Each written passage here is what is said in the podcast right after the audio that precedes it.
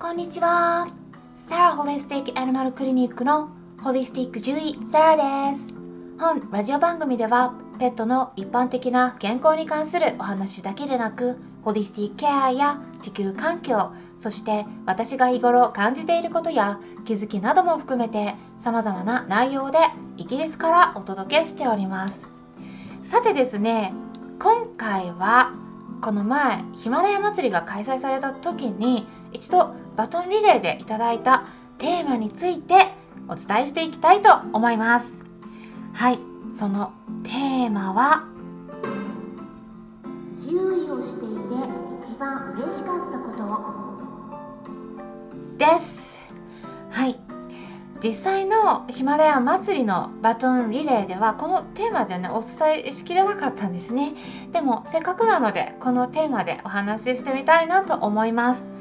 まあきっとね獣医さんの仕事ってどんな感じなんだろうって気になっている方もいらっしゃるかもしれないのでそんな方にとって参考になれば嬉しいです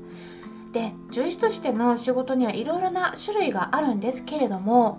まあ、私の方ではねうん、大学を卒業してから一般の動物病院で勤めていたんですね。でそれで、まあ、やっぱり1年目の獣医師って言ったら、知識も経験もまだ全然少ないんで、そこでね何ができるかって言ったら、ま、やっぱり一生懸命に与えられた仕事を一つ一つ丁寧にやっていくこともうそれだけだったんですよね。うん、であの今は変わってるかもしれないんですけれども、うん、私が勤め始めた時なんかは就業時間についてもね今ほどうるさく言われてなかったんで結構ねルーズだったと思うんですね。で夜間休憩もやってたんでもうね朝9時から夜はね早くて帰れるのが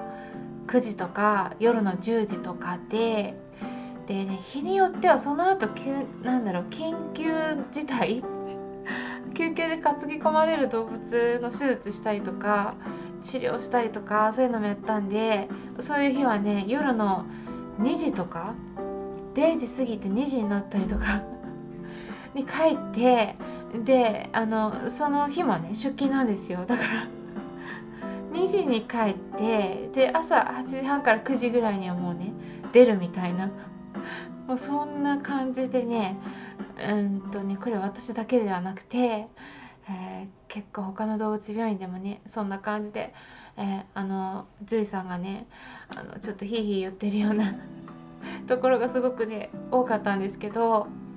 なんか女性はね生理が止まってしまったっていうのもあるくらいなんですよ激務で。うん、でねただあの私としてはね別にそれがね悪い、うん、体はねちょっと酷使しすぎたかなとか思うしちょっと心も病んじゃったんであの本当にうんちょっとそれはね良くなかった点なんですけれどもただね後悔はしてなくてあのいい経験になったなっていうのは思っているんですね。本当にねたくさんのあの病気を見させてもらいましたしうん、あの先輩の獣医さんとかもすごく優しくいろんなことを教えてくださったので今でもね本当に感謝しているんです。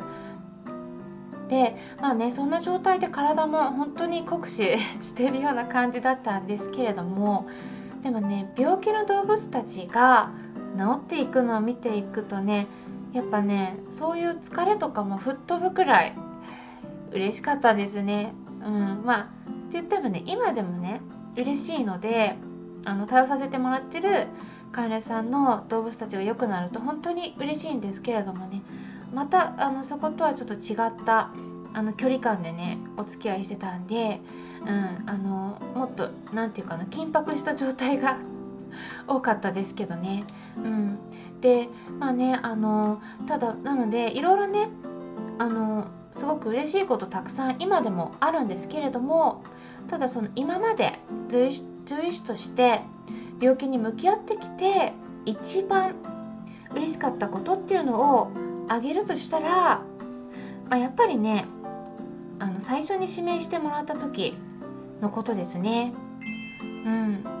本当にこれはあの今でもね覚えているんですよ。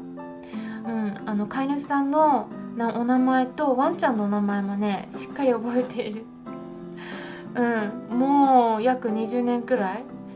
経ちますけれども、まあ、イニシャルでお伝えしますと王さんというねカエルさんのもとで飼われていたメスのボーダーコリーのシーちゃん。イニシャルで言うとねシーちゃんというね膀胱炎の治療をした時ですね。で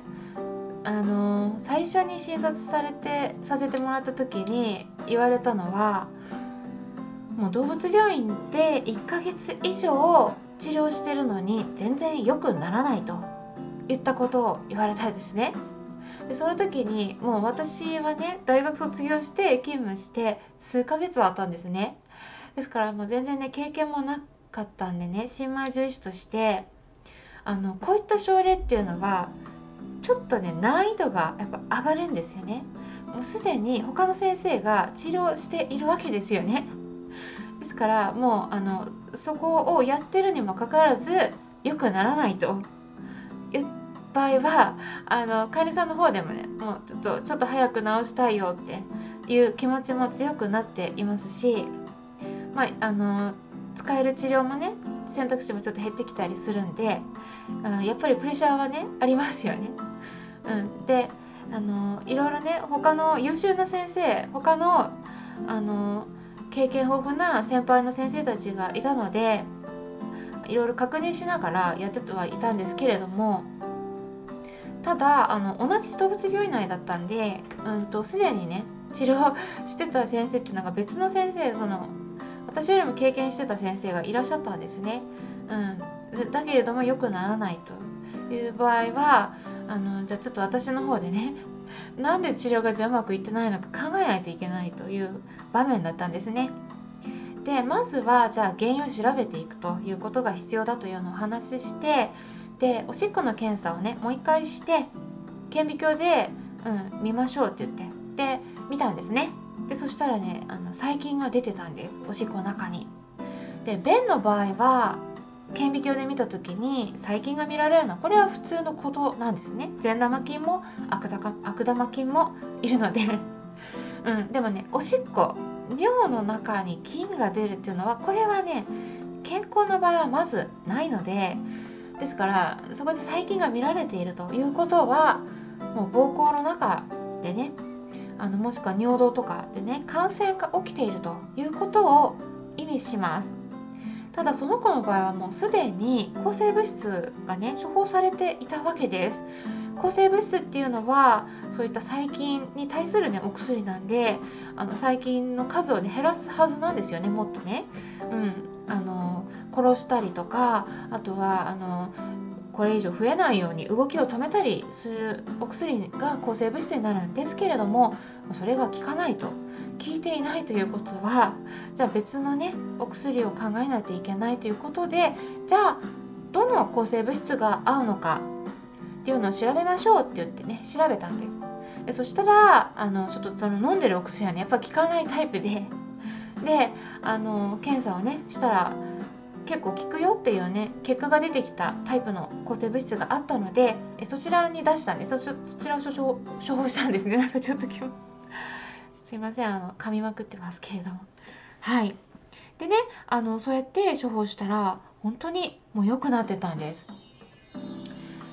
ねもうその後から飼い主さんは私を指名してくださるようになったんですね。で指名っていうと なんか変な言い方になるかもしれないんですけれども動物病院によってもね違うんですが希望する獣医さんに診察をお願いすることもできる動物病院ってあるんですね。でやっぱ指名された時ね本当に嬉しかったんです。まあねやっぱその私が一番の新米でその動物病院内ではね対話から見ても明らかに知識とか経験が未熟だったのは飼い主さんまで気づいてたと思うんです結構ね飼い主さんもあのワンちゃん何頭か飼っていらっしゃる方だったんでで他の先生がいるにもかかわらずまあその方々よりも私に見てもらいたいと言ってくださるっていうのはねやっぱり嬉しいですよね。うん、でねその時に感じたのはまあ、もちろんいい結果があの出たからっていうのもあるんだけれどもただあの知識とか経験だけではなくて、まあ、他の要素例えば、まあ、どれだけ親身に相談に乗ってあげられるかとか飼い主さんのお話をよく聞いてあげるとか、まあ、そういったことって結構大事なんだなっていうのを実感した経験だったんです。でその方のワンちゃんスイちゃんも本当に可愛くてすごくねお利口さんだったんですね。でアジリティもやってて出産経験もしたことのある子だったんでもう、ね、すごくおおらかでもういつもハグしていたい気持ちにさせられてました。ボーダーコリっていいですよね。あのまあ運動量が必要になりますけれどもね私昔シェルティを飼ってたっていうこともあってやっぱ牧羊犬はね好きなんですね。うん、でイギリスに来たら結構ボーダーコリーってやっぱイギリス産なんで結構見かけることが多いので見るためにまたワンちゃん飼いたいなって思ったりもしています。皆さんにとって今まで仕事をしてきた中でもしくはお仕事をされていない方の場合は今まで生きてきた中で一番嬉しかったことってどんなことですか？今回は一番嬉しかったこと。っていうテーマでお話しさせてもらったんですけれどもやっぱり毎回どんな子でも病気が良くなったとか病気自体が治らなくても少しでも症状が軽くなったとか、まあ、例えばねビッグを引くのが減ったとか食欲が出てきたとかちょっとそんなことでも私のアドバイスで良くなってくれたっていうご報告を飼い主さんからいただくと本当に嬉しくなりますね。こんな感じでお話ししたんですけれども、え今回も最後まで聞いていただきありがとうございました。それではまたお会いしましょう。ホリスティック獣医、サラでした。